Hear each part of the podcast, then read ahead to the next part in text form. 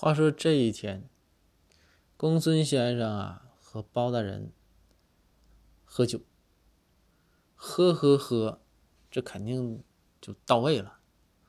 这公孙就开始感叹，说：“哎，说这人生啊，就是由所有不断的失去构成的。”包大人说：“哎呦我，说先生。”说你这个老深了，这个是哲学层面的，这我听不懂，听不太懂啊。公孙先生说：“行，听不懂没关系，大人，我给你翻译一下啊，用通俗的话我给你翻译一下。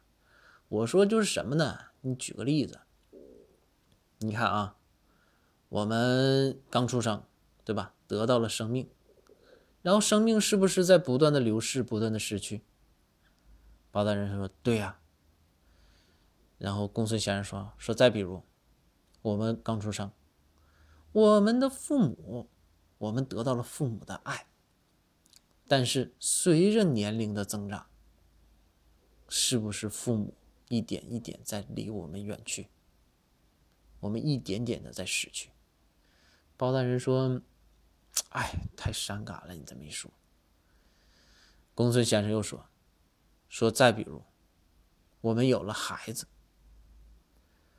最开始孩子，对吧？跟你特别的好，到后来一步一步他到上学，到以后结婚，慢慢慢慢，你是不是有一种一点点的在失去他的感觉？”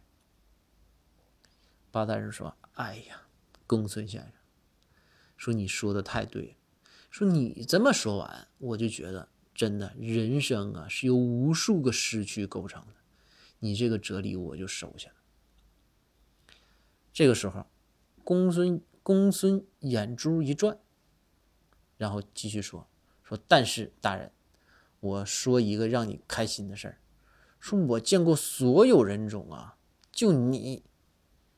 除了失去以外，你依然有一个是一直在得到。八大人一听，哎呀，是吗？公孙，我就这么天赋异禀，受老天垂青吗？公孙说：“那当然了，大人，我就发现你啊，从出生到现在，那黑的是越来越黑，